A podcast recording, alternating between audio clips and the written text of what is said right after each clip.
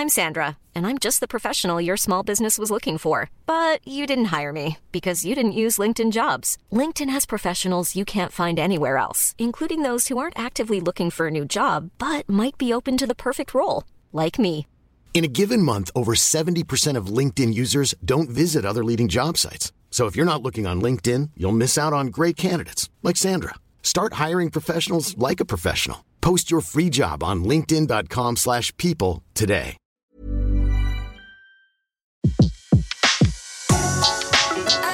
Le meilleur de séances radio est maintenant sur We Love Cinéma. Aujourd'hui, le filmographe est dédié aux films consacrés au sport automobile, première partie, sur Séance Radio par BNP Paribas. Bonjour à tous, bonjour Antoine Cyr. Aujourd'hui, c'est un filmographe assez exceptionnel que nous vous convions, après nous avoir fait partager sa passion pour quelques-unes des plus grandes stars hollywoodiennes, d'Ava à Rita Hayworth, en passant par Gene Tierney. Aujourd'hui, Antoine Cyr, ici présent, passionné de cinéma, mais aussi de sport mécanique. Il fut champion de France de motonautisme en 1984 et il a participé assidûment hein, à la compétition automobile dans les années 2000. Antoine Cyr, donc, va nous faire partager ses deux passions, le cinéma et le sport automobile. Et qui dit double passion dit double numéro du filmographe. Dans le premier numéro, aujourd'hui, Antoine Cyr va évoquer euh, le temps des pionniers, avec un hommage tout particulier, n'est-ce pas, à l'œuvre de deux réalisateurs fous de sport auto comme lui, Howard Hawks et John Frankenheimer. Et puis, dans le prochain numéro du filmographe, eh bien, il évoquera la figure de deux autres personnalités remarquables, elles aussi, euh, deux acteurs de génie, qui appartiennent autant, finalement, au monde des coureurs automobiles qu'à celui du cinéma, j'ai nommé Paul Newman et Steve McQueen.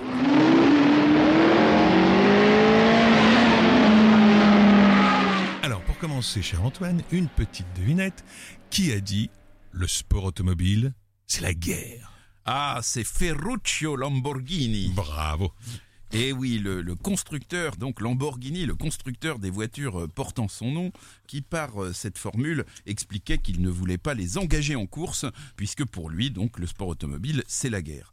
Or, si la guerre présente vraiment beaucoup d'inconvénients, elle présente un avantage pour le cinéma, celui d'être très spectaculaire. Mais alors, malheureusement, si chaque bataille dans une guerre se déroule selon un scénario euh, différent, la course automobile, elle, répond à un, rituel un peu immuable, un départ, quelques dépassements, quelques accidents, le moins possible, sauf pour le cinéma justement, et l'arrivée. Alors pour les passionnés de ce sport, qui connaissent par cœur les caractéristiques de chaque voiture, qui savent déceler entre les trajectoires de deux pilotes engagés dans un virage des nuances aussi subtiles et captivantes que celles qui existent entre le jeu de deux grands violonistes exécutant la même partition, il y a matière à faire le bonheur d'une vie. Mais pour le public ordinaire, ça manque quand même un peu de piment.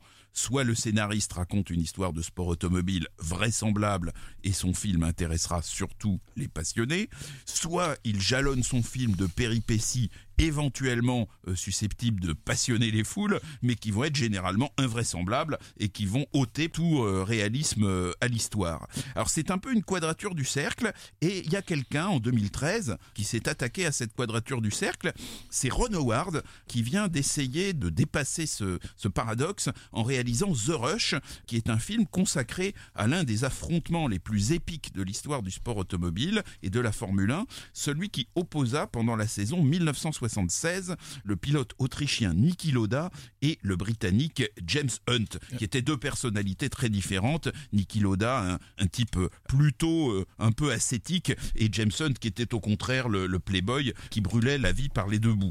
Voilà, c'est un affrontement, je crois, vraiment intéressant. Il va reconstituer le fameux accident de, de, de Niki Lauda. hein. Il va retourner cet, cet épisode dramatique et ces deux personnages, ces deux euh, pilotes vont être respectivement incarnés par Daniel Brühl, donc Niki Lauda, le héros de Goodbye Lenin, et Chris Hemsworth, l'intrépide dieu viking dans Thor, de, de Kenneth Branagh. Donc, euh, à voir. Alors, auparavant, pendant un siècle, et malgré les problèmes que ça pose, une bonne petite centaine de films se déroulant dans le monde du sport automobile auront été réalisés. Hollywood s'est emparé du genre dès les débuts de l'histoire du cinéma, ce qui a pour conséquence que le sport automobile américain, qui est régi comme le football de ce pays par des règles qui lui sont propres, est un peu surreprésenté euh, au cinéma. On a notamment les 500 miles d'Indianapolis, grande classique du, sport automobile américain, qui sont très à l'honneur euh, dans ces films. Il faudra en fait attendre 1955 avec The Racers du grand Henry Hathaway, euh, petit film du grand Henry Hathaway, je dirais, pour que le sport automobile à l'européenne, auquel se rattachent la Formule 1 et les 24 heures du Mans, soit sérieusement traité par Hollywood. Les réalisateurs et les acteurs qui auront le mieux compris le sport automobile se caractérisent par le fait que leur passion pour la course était au moins aussi grande que leur amour pour le, le cinéma. Quatre noms se détachent en particulier, deux réalisateurs, Howard Hawks et John Frankenheimer, et deux acteurs, Steve McQueen et Paul Newman, rien que ça.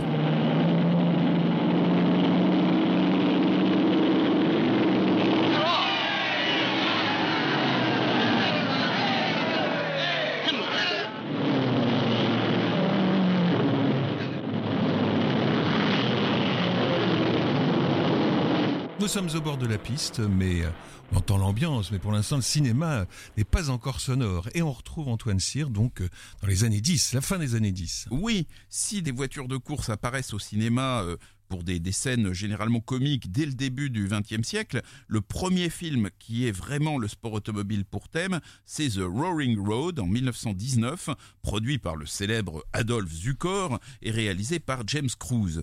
L'intrigue de ce film tourne autour d'une course de 400 miles disputée à Santa Monica. G.D. Ward, patron de la compagnie Darco, rêve de voir une de ses voitures remporter pour la troisième fois la course de Santa Monica. Et là, il y a un jeune vendeur de voitures de chez lui qui se présente au départ de la course avec une voiture bricolée à partir de trois vieilles Darko avec l'ambition de battre les voitures engagées par les usines. Euh, Ward se moque de lui, mais le jeune homme, qui est interprété par Wallace Reid, gagne la course et avoue à Ward que plus encore que la victoire, il convoite la main de sa fille. Et alors là, le papa est pas du tout d'accord. Ce film comporte des images tournées pendant une course réelle qui nous rappelle quand même qu'en 1919, les voitures de course allaient déjà très vite. Elles atteignaient pas loin de 200 km heure, mais elles étaient lancées comme des obus sur des routes le plus souvent non goudronnées. Il fallait vraiment une bonne dose d'inconscience. Et l'année suivante, en 1920, donc Samoud tournera la suite intitulée Excuse My Dust, excusez la poussière, enfin c'est ça, toujours avec euh, Wallace Reed et Wallace Reed Junior, son fils âgé de 3 ans, et ben dans le rôle de son fils qui va être malade, mais il va évidemment au volant de sa voiture sauver le pauvre garçonnet formidable. Alors en 1932, Howard Hawks euh, va réaliser The Crowd Roars. En France, La foule en délire. Voilà. Alors Hawks, il était passionné de d'aviation. Hein. Il avait, c'était c'était quelque chose de, de très profondément ancré en lui. Et en fait, il était également très très passionné de, de, sport automobile. Une voiture de course et un avion, c'est pas des choses fondamentalement euh, différentes. Et il aurait participé à la construction de la voiture qui a remporté les 500 miles d'Indianapolis 1936 aux mains de Lou Meyer. Qui remportait cette course pour la troisième fois. Exactement. Donc quelques années avant, lorsque le projet du film The Crowd Roars a été euh, lancé, en fait au départ c'était un projet qui devait se dérouler dans le monde du cirque. Et c'est par passion pour les bolides que Hawks a, convaincu la Warner que le monde des courses automobiles, c'est à peu près la même chose que le cirque, mais en plus spectaculaire. Et alors, pour jouer le premier rôle, il a recruté James Cagney, qui lui euh, venait tout juste de passer son permis de conduire pour tourner dans un film où il interprétait le rôle d'un taxi. Et donc, euh, dans The Crowd Roars, James Cagney interprète euh, Joe Greer. Cette fois-ci, c'est plus un taxi, c'est un coureur automobile expérimenté qui voudrait envoyer son jeune frère au collège. Mais le jeune frère est tout autant que son aîné habité par le démon de la course et il utilise l'argent de sa scolarité pour acheter une voiture de course. Évidemment, James Cagney n'est pas du tout content de cette situation, en tout cas au départ. Et dans une course où les deux hommes sont engagés, un troisième concurrent vient s'interposer entre eux et provoque un accident en essayant de bloquer la voiture de Cagney.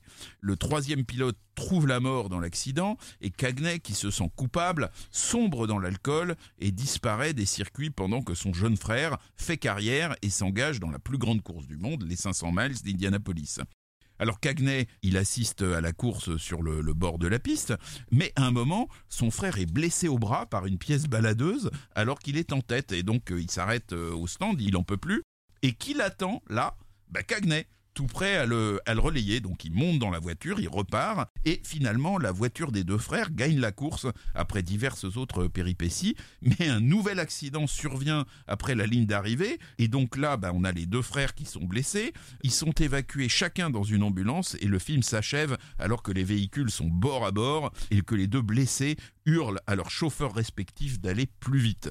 Si le scénario est quand même un peu tiré par les cheveux, Hawks a consacré le plus grand soin à la qualité des scènes de course qui ont été tournées sur les circuits d'Indianapolis et aussi de Ascot et de Ventura. La distribution des rôles féminins dans The Crowd Roars fut, décidée au dernier moment parce que John Blondell, qui était une partenaire euh, habituelle de, James Cagney, n'aimait pas le rôle de névrosé qui était prévu pour elle, tandis que Anne Dvorak ne voulait pas jouer, comme envisagé au départ, une ingénue. Alors ben, les deux actrices, elles se sont entendues, elles ont échangé leur partition, elles sont allées voir euh, euh, Howard Hawks juste avant le début du tournage et Hawks a dit bon bah d'accord, on, on échange les rôles. Alors autre chose intéressante à, propos de ce film, il y a une version française qui s'appelle La foule hurle, qui fut tournée simultanément par euh, Jean Daumery avec Jean Gabin et Hélène Perdrière dans les premiers rôles, toutes les scènes de course étant tournées par Hawks. Donc il y a d'un côté la foule en délire, ça c'est le film de Hawks, et puis il y a la foule hurle qui est donc le film de Jean Daumery avec Gabin et Hélène Perdrière. À noter que la, la, la, même année que The Crowd Roars, un autre film sur le sport automobile est réalisé aux États-Unis par Jérôme Storm, The Racing Strain, qui sortira en France sous le titre À l'instar de, de, son père. Ou Kelly l'Invincible aussi. Ah et, bon, j'ai eh oui. et, Mais parce qu'en temps il y a des. Et, et, et dans lequel d'ailleurs on retrouve le Wallace Red Jr. dont on parlait tout à l'heure. Maintenant il a 15 ans, il, il devient grand de lait. Formidable. En 64, 32 ans après The Crowd Roars, Howard Hawks va revenir au sport automobile et tourner Ligne Rouge 7000. Son antépénultième production, il a presque 70 ans à cette époque-là. C'est un film avec James Caan qui se déroule non pas à Indianapolis, mais dans un autre univers de course typiquement américain, celui du NASCAR, qui est un, un, championnat disputé principalement sur des anneaux de vitesse, avec des voitures ayant l'apparence de grosses berlines familiales, mais qui sont en réalité des bolides aux performances absolument euh, extrêmes. Alors Ligne Rouge 7000 est justement apprécié des passionnés de sport automobile, car il permet de voir de belles images en couleur des courses de NASCAR dans les années 60, mais c'est aussi un film culte pour les admirateurs de Howard Hawks parce que c'est un vrai drame psychologique dans lequel les aventures sportives des pilotes sont imbriquées avec leur vie sentimentale. Alors aux côtés de, de Mike, qui est le pilote interprété par James Caan, on trouve par exemple Gail Heyer dans le rôle de Holly, dont le fiancé s'est tué en course et qui croit qu'elle porte malheur. Et puis alors il y a un autre personnage très intéressant dans, dans ce film, c'est un pilote qui s'appelle Ned Harp, qui est interprété par Robert Crawford et qui symbolise la passion extrême des pilotes de course. En effet, à un moment, Ned Harp a un, accident, il est amputé d'une main et il continue, enfin il reprend la compétition en tenant son volant avec un crochet qui a été placé par les médecins à la place de sa main. Alors il se trouve que l'année même de la sortie de Ligne Rouge 7000, il y a un grand pilote américain qui s'appelle qui s'appelait, enfin, mais il est toujours vivant, même s'il ne court plus, qui s'appelle Mel Kenyon et qui eut tous les doigts d'une main brûlés dans un accident et qui reprit ensuite la compétition un peu à la manière de, de Ned Harp grâce à un moufle spécialement équipé d'une gouttière qui s'encastrait dans un tenon fixé à son volant. Redline 7000 va inspirer dès 1966 un autre film sur le NASCAR, mais cette fois en version film musical pour teenagers, réalisé par William Asher avec le grand chanteur Frankie Avalon en vedette, Fireball 500. Et puis alors, c'est pas d'ailleurs le seul film qui associe à l'époque musique et sport automobile, puisqu'il y a quand même aussi L'amour en quatrième vitesse, Viva Las Vegas de, de 1964, un film de George Sidney avec Anne Margaret et surtout en personne le King Elvis Presley. Bright light city gonna set my soul, gonna set my soul on fire. Got a whole lot of money that's ready to burn, so get those stakes up higher. There's a thousand pretty women waiting out there. They're all living the devil may care, and I'm just a devil with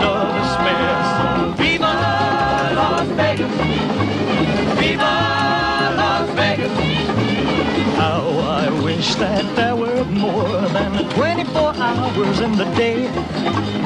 Even if there were 40 more, I wouldn't sleep a minute away. Oh, there's blackjack and poker and the roulette wheel. A fortune won and lost on every deal. All you need is a heart and a of steel. Viva Las Vegas! Viva Las Vegas with your neon flashing and your one-arm bandits crashing. All those hopes down the drain. Viva Las Vegas turning day into nighttime, turning night into daytime. If you see it once, you'll never be the same again. Keep gonna have me some fun. Costs me my very last dime, if I wind up well, I'll always remember that I had a swing in time. Uh, I'm gonna give it everything I've got. Lady luck, please let the dice stay hot. Let me shoot some with every shot.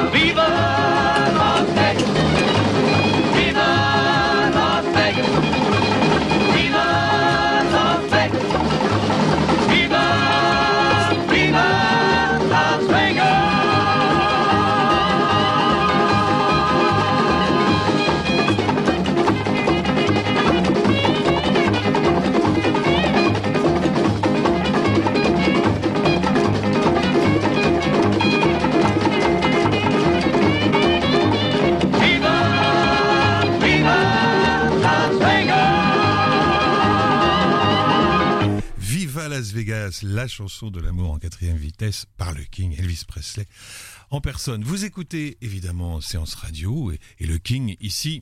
C'est Antoine Cyr. Avec lui aujourd'hui, donc on parle cinéma euh, et sport automobile. Parmi les nombreux films sur le sport automobile qui sont réalisés à Hollywood entre la fin des années 30 et le début des années 60, il y a quand même pas mal de films à, à petit budget, mais il y a aussi quelques productions de standing. Alors, le plus invraisemblable de ces films, c'est certainement Burn 'em Up O'Connor, un film d'Edward Sidgwick de 1939 qui raconte l'histoire d'un pilote qui parvient à continuer à courir alors qu'il est devenu aveugle. Le plus cocasse est que ce film est tiré d'un roman écrit ou en tout cas signé par Malcolm Campbell, qui fut un très grand coureur automobile, mais qui naturellement avait une vue parfaite comme tous les pilotes. Plus classique, il faut noter en 1941 Blonde Comète, un film de William Bodine qui se déroule euh, dans le monde des courses sur, euh, sur piste en, en cendrée. hein. donc la, la cendrée, c'est une, une espèce de terre très fine euh, et glissante, avec euh, euh, Virginia Vell et Robert Kent, les cascades ayant été réalisées par un, un très grand pilote euh, automobile, Barney Oldfield, qui avait 63 ans à l'époque. et oui, mais qui était Chapeau. encore une, une grande célébrité dans le, dans le pays, donc euh, son nom est, est très bien placé euh, au générique. En 1949, Mickey Rooney joue dans The Big Wheel, Le grand départ. un film de Edward Ludwig où il incarne le fils d'un grand pilote tué aux 500 miles d'Indianapolis et que cette tragédie ne dissuade pas de reprendre le flambeau euh, familial. Et, et c'est aussi le dernier film de cette fameuse comédienne Hattie McDaniel, la nounou de Scarlett O'Hara, de Autant n'emporte le vent. Alors en, en 1950, là nous avons une, une grosse production euh, de, de prestige, To Please a Lady de Clarence Brown avec euh, Barbara Stanwyck et Clark Gable. Ce film sortira en Europe sous le titre Indianapolis. Alors euh, Clark Gable est, est doublé pour les scènes de course par le triple vainqueur des 500 miles d'Indianapolis, justement, Maury Rose, qui était moustachu comme lui, donc ça, Ça tombe bien. ça, ça tombait très très bien. Et puis alors il y a, y a un autre euh, classique de l'époque euh, qui date précisément de 1954, c'est Johnny Dark, dont le titre français comme d'habitude est très fidèle puisque c'est les bolides de l'enfer. Et donc c'est un film de George Sherman avec Tony Curtis et Piper Laurie qui raconte les aventures d'un jeune pilote constructeur pendant une course sur route qui va du Canada au Mexique. Alors bon, Johnny Dark, c'est vraiment pas un film qui montre de manière fidèle l'univers des, courses automobiles, même si on y voit quelques images d'une épreuve réelle pour voitures de sport euh, disputée en Californie dans la première partie du film, mais en revanche, c'est un film quand même plutôt agréable qui s'appuie sur euh, une circonstance réelle qui est le fait que dans les années 50, les grands constructeurs constructeurs euh, américains étaient réticents à engager leurs voitures en compétition parce qu'ils disaient nous on fait des, des voitures familiales, on fait pas des, des bolides sportifs pour les hooligans.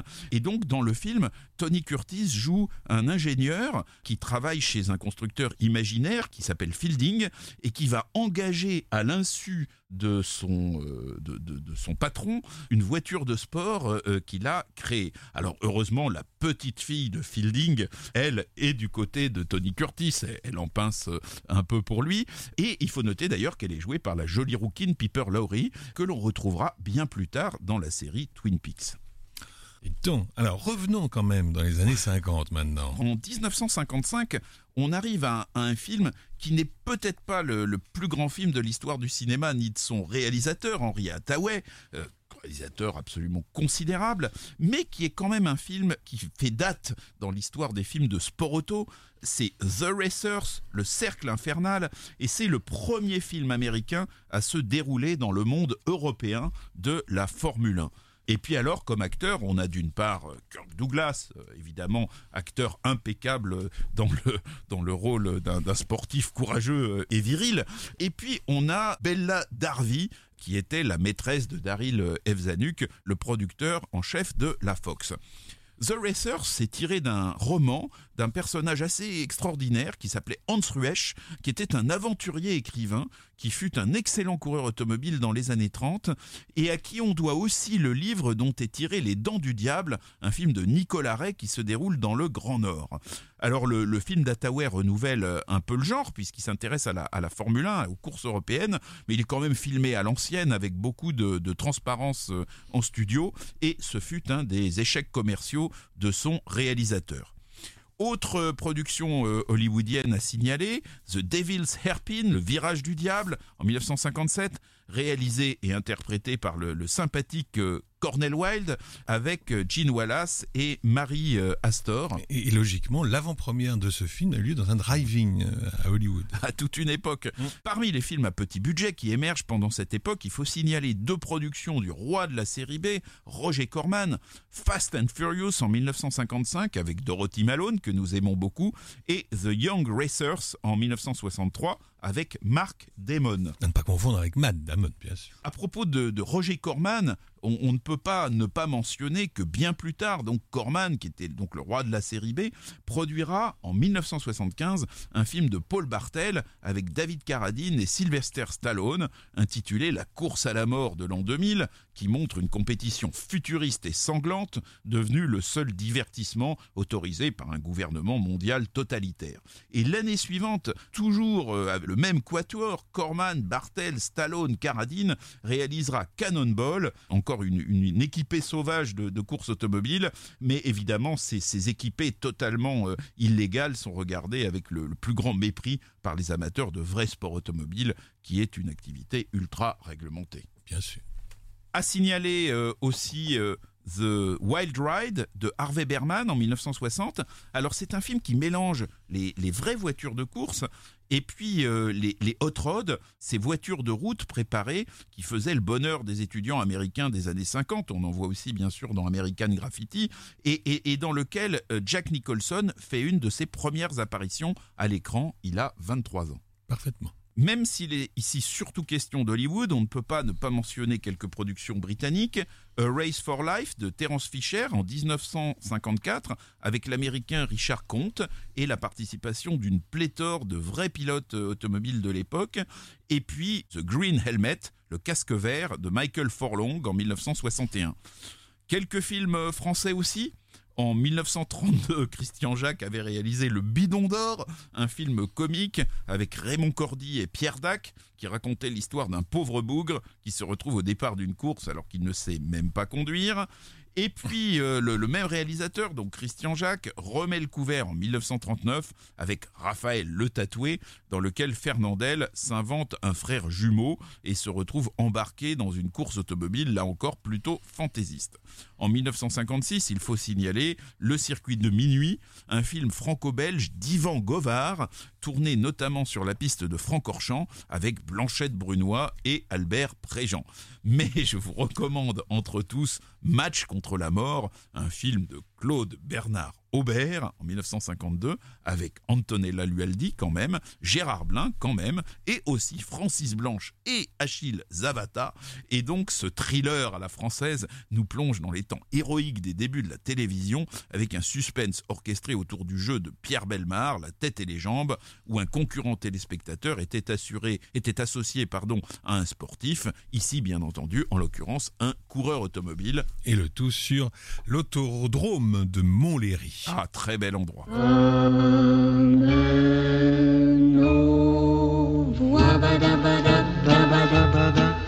Chante tout nos cœurs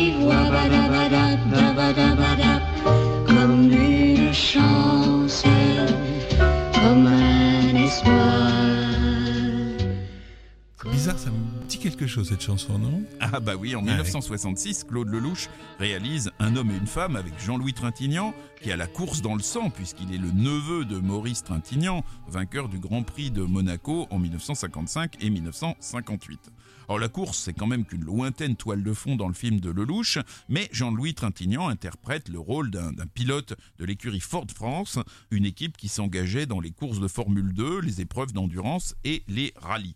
Mais quand même, grâce à l'habileté de Lelouch et à son penchant pour le cinéma vérité, les images d'un homme et une femme ne seront pas loin à l'époque d'être considérées comme ce qui se fait de mieux par les, passionnés de sport automobile. Le sport automobile qui sera également montré, mais de façon plus allusive, dans un film de José Giovanni de 1983, Le Ruffian, avec Lino Ventura et Bernard Giraudot. Je voudrais revenir juste un instant à un homme et une femme quand même, parce que je vous signale que dans un homme et une femme, le petit garçon euh, d'à peine 6 ans, hein, euh, qui, qui joue le rôle d'Antoine, le fils de Trintignant, qui conduit sa voiture au début là, et qui veut devenir pompier aussi, n'est autre que notre Antoine à nous, Antoine Cyr, le filmographe de séance radio.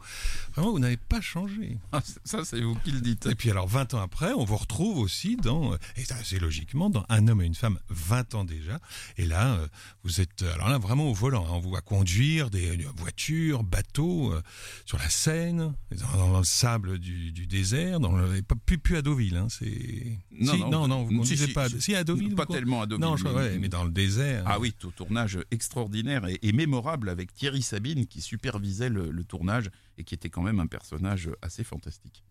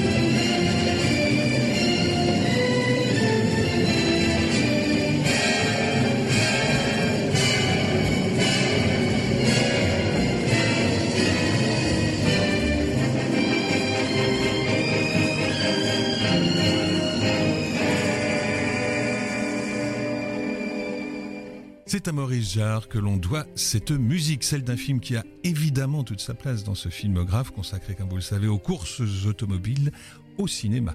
Alors nous voilà au cœur des années 60, à Hollywood, et ce film va marquer vraiment une date importante. Antoine Cyr. Oui, à Hollywood, les cartes vont être rebattues dès l'année 66 avec la réalisation de Grand Prix, qui reste à ce jour le plus grand film américain consacré à l'univers de la Formule 1. Grand Prix, c'est un film sans Steve McQueen, et pourtant celui-ci a joué un rôle décisif dans sa naissance. Tout a commencé en 65.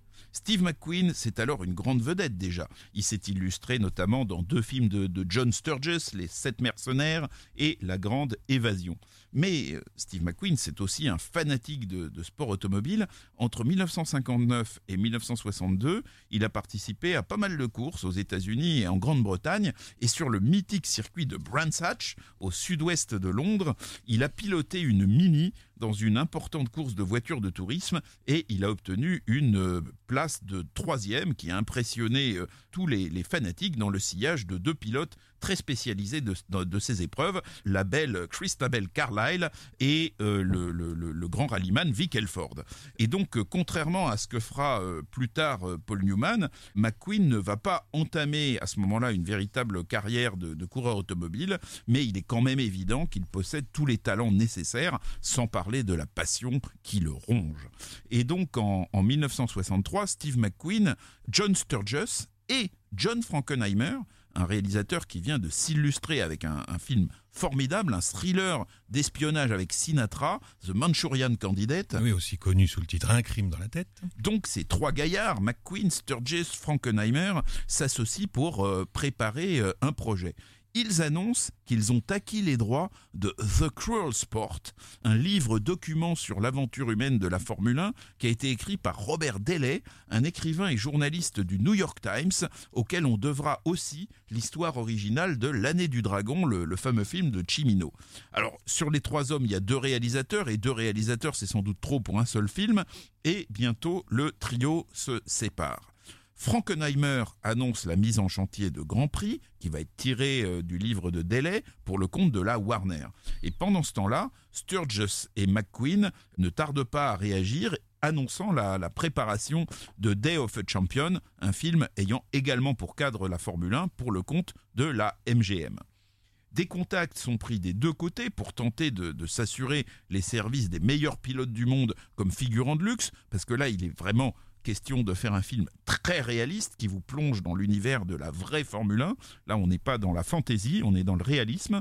Mais le problème, c'est qu'il n'y a pas la place pour deux projets de cette nature.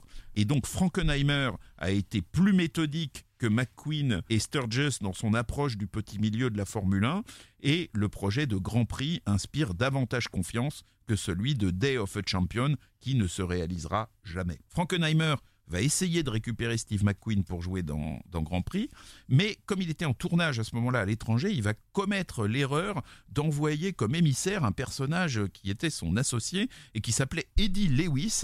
Or, il se trouve que Steve McQueen détestait cet euh, Eddie Lewis et donc il l'a tout simplement euh, envoyé sur les roses, rappelant qu'il avait son propre euh, projet, qui était pourtant à l'époque déjà enlisé.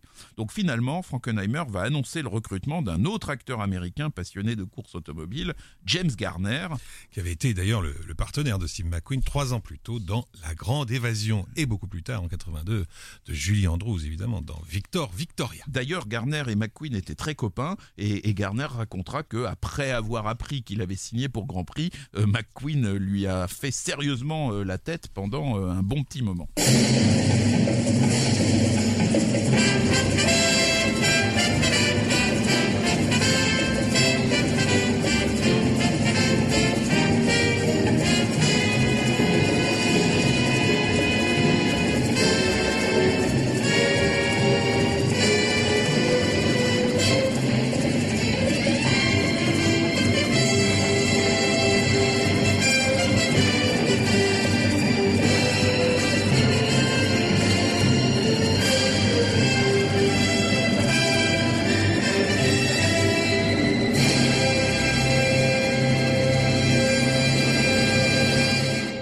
Toujours la musique de, Grand Prix, c'est le final, toujours composé par Maurice Jarre. Et c'est toujours Antoine Cyr que nous retrouvons pour la suite de ce filmographe consacré au film, consacré au sport automobile. Alors un bon film sur le sport automobile, un film qui plaît aux passionnés, ça ne peut être que l'œuvre d'un passionné, ce qui est tout à fait le cas de John Frankenheimer, qui a disputé quelques compétitions automobiles dans sa jeunesse, le temps de constater qu'à son grand regret, il n'avait pas les dispositions naturelles d'un champion. Frankenheimer va se consoler en faisant de Grand Prix le premier film de sport automobile tourné avec un absolu souci de réalisme. À l'époque, les passionnés de Formule 1 devaient se contenter des rares reportages en noir et blanc de la télévision et des magazines spécialisés, dont moins de 10% des pages étaient en couleur. Et donc ce film, qui lui est évidemment en couleur, tourné avec de gros moyens, fut pour eux une véritable révolution. Et l'Académie des Oscars lui attribua euh, trois Oscars, meilleur son, meilleur effet sonore et meilleur montage. L'ambition de Frankenheimer était à la fois de montrer les scènes de course les plus spectaculaires jamais tournées, mais aussi les, coulisses du, du sport automobile, comme cette scène par exemple qui reproduit le briefing des pilotes avant le Grand Prix de Belgique à Francorchamps, une séquence du week-end sportif à laquelle aucun public n'est jamais invité. Pendant toute la saison de course 1966, son équipe de tournage va s'incruster dans le monde des Grands Prix, envahissant les stands et les grilles de départ, et se faisant petit à petit adopter par ce milieu qui était plutôt euh, sceptique, mais finalement pas mécontent de recevoir une manne financière et un coup de projecteur venu d'Hollywood. Il faut comprendre qu'à l'époque, la Formule 1, ça n'avait rien à voir avec le petit empire de, de technologie et de marketing qu'elle est devenue aujourd'hui. À l'époque, c'était un tout petit monde, essentiellement européen, avec quelques euh, des États-Unis ou du Commonwealth, d'Australie, Nouvelle-Zélande, etc., en guest star. Il y avait seulement euh, deux ou trois mécaniciens par voiture, il n'y avait ni motorhome géant, ni espace VIP, et les intérêts financiers euh, en jeu étaient suffisamment modestes pour que les pilotes de toutes les écuries dînent ensemble à chaque course et forment vraiment une, une famille. Alors si la Formule 1 était à l'époque beaucoup plus artisanale et beaucoup plus sympathique, ça avait un prix terrible euh, qui justifiait cette appellation de The Cruel Sport donnée par Robert Delay, c'est que les mesures de sécurité étaient quasiment inexistantes. Il y avait deux, trois, voire quatre morts par an parmi les pilotes euh, et euh, il n'était pas rare que des commissaires de piste ou des spectateurs se trouvent embarqués dans cette tragédie. Et c'est tout cet univers à la fois spectaculaire, attachant et tragique que Grand Prix va s'efforcer de montrer.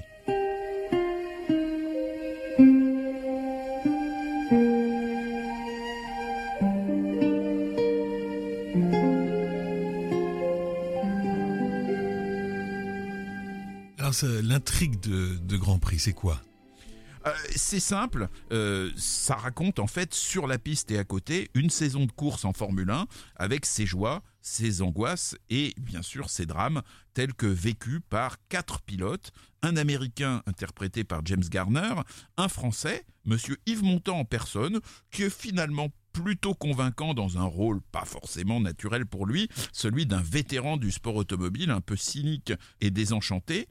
Il y a aussi un jeune Italien qui est joué par Antonio Sabato et un Britannique qui est incarné par Brian Bedford. Autour d'eux euh, gravitent euh, divers personnages qui sont euh, interprétés par des acteurs euh, qui ne sont pas des moindres, hein, puisqu'on a par exemple deux directeurs d'écurie qui sont joués par Toshiro Mifune et Adolfo Celli, et puis on a plusieurs femmes, on a Eva Marissin, Geneviève Page et même Françoise Hardy. C'est le temps de l'amour, le temps des copains et de l'aventure. Petit clin d'œil à la belle Françoise, mais revenons maintenant à Grand Prix et au bolide que l'on y voit. On y voit les bolides et puis on y voit aussi les pilotes parce que les voitures de Formule 1 ont un cockpit ouvert et en 1966 le casque intégral n'existait pas encore. Donc on voyait bien les, les visages des pilotes dans les gros plans et plutôt que de faire appel à des trucages, Frankenheimer va obliger les acteurs à piloter eux-mêmes des voitures de Formule 3, donc un peu plus petites que, des Formule 1, mais qui étaient déguisées en Formule 1, ces dernières étant bien sûr trop précieuses et trop difficiles à conduire pour pouvoir être confiées à des mains euh, inexpérimentées. Alors cette substitution, elle est à peu près invisible pour un non-initié, mais un connaisseur s'en aperçoit lui au premier coup d'œil. C'est la seule faiblesse de Grand Prix aux yeux des passionnés, même si ça rend les scènes beaucoup plus crédibles que si les pilotes étaient filmés en studio avec une transparence. Heureusement, les images des vraies courses seront largement utilisées, d'autant qu'une Formule 1 conduite par l'ancien champion du monde Phil Hill est spécialement euh, équipée de, caméras, est autorisée euh, à participer au week-end de Grand Prix, la, très grande expérience de son pilote garantissant qu'elle ne gênera pas les, les concurrents. Les, les prises de vue avec les Formule 3 seront réalisées le lendemain des Grands Prix pour tourner des gros plans et faire les ajustements nécessaires entre le déroulement de la vraie course et les besoins du scénario. Les accidents vont être réalisés avec des voitures équipées de mannequins et projetées par des catapultes. Alors une Formule 3, ça reste quand même beaucoup plus compliqué à piloter qu'une voiture euh, de tourisme, et les quatre acteurs principaux devront passer par une école de pilotage. James Garner, lui, c'est un fou de sport automobile, donc il va suivre un entraînement intensif avec le, le pilote de Formule 1 Bob Bondurant sur le circuit de Willow Springs en Californie, tandis que les trois autres pilotes vont être inscrits dans une école de pilotage en Angleterre. Yves Montand et Antonio Sabato montreront des capacités suffisantes, mais Brian Bedford, lui, va s'avérer incapable de manier euh, ne serait-ce que le délicat levier de vitesse d'une voiture de course, et il faudra donc se passer des, plans larges en action où on voit son, visage. Il pourra y avoir des plans, mais vraiment très très resserrés euh, pour qu'on ne, on voit pas qu'il n'est pas en train de, de, conduire. Les scènes avec les Formule 3 vont être filmées aussi depuis un, un hélicoptère, et puis depuis une Ford GT40 bardée de caméras piloté par l'ancien champion du monde Phil qui mériterait vraiment le, titre de chef opérateur euh, adjoint sur ce film. Quant au chef opérateur en titre, c'est un grand, Lionel Lyndon, qui s'était notamment illustré sur deux célèbres films noirs, Le Dahlia Bleu et Je veux vivre, et qui va faire merveille pendant ce tournage en 70 mm Panavision.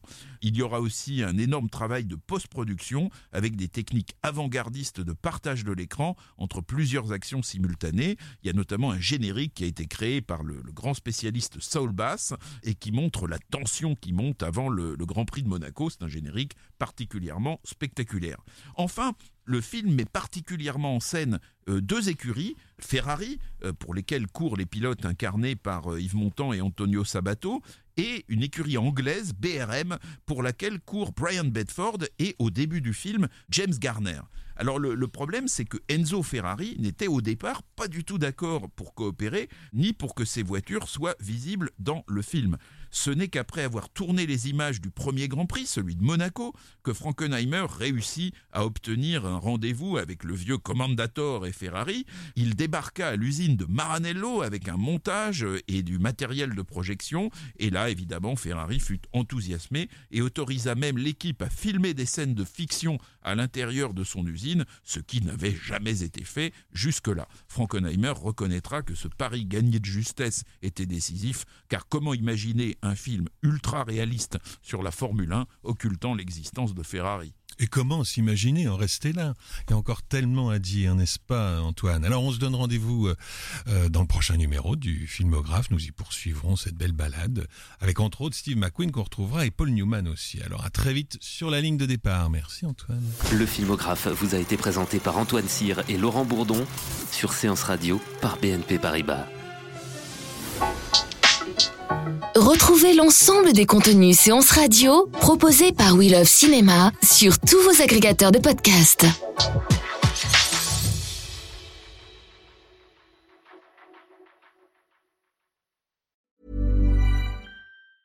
Mom deserves the best, and there's no better place to shop for Mother's Day than Whole Foods Market. They're your destination for unbeatable savings, from premium gifts to show-stopping flowers and irresistible desserts. Start by saving 33% with Prime on all body care and candles. Then get a 15-stem bunch of tulips for just $9.99 each with Prime. Round out Mom's menu with festive rosé, irresistible berry chantilly cake, and more special treats. Come celebrate Mother's Day at Whole Foods Market.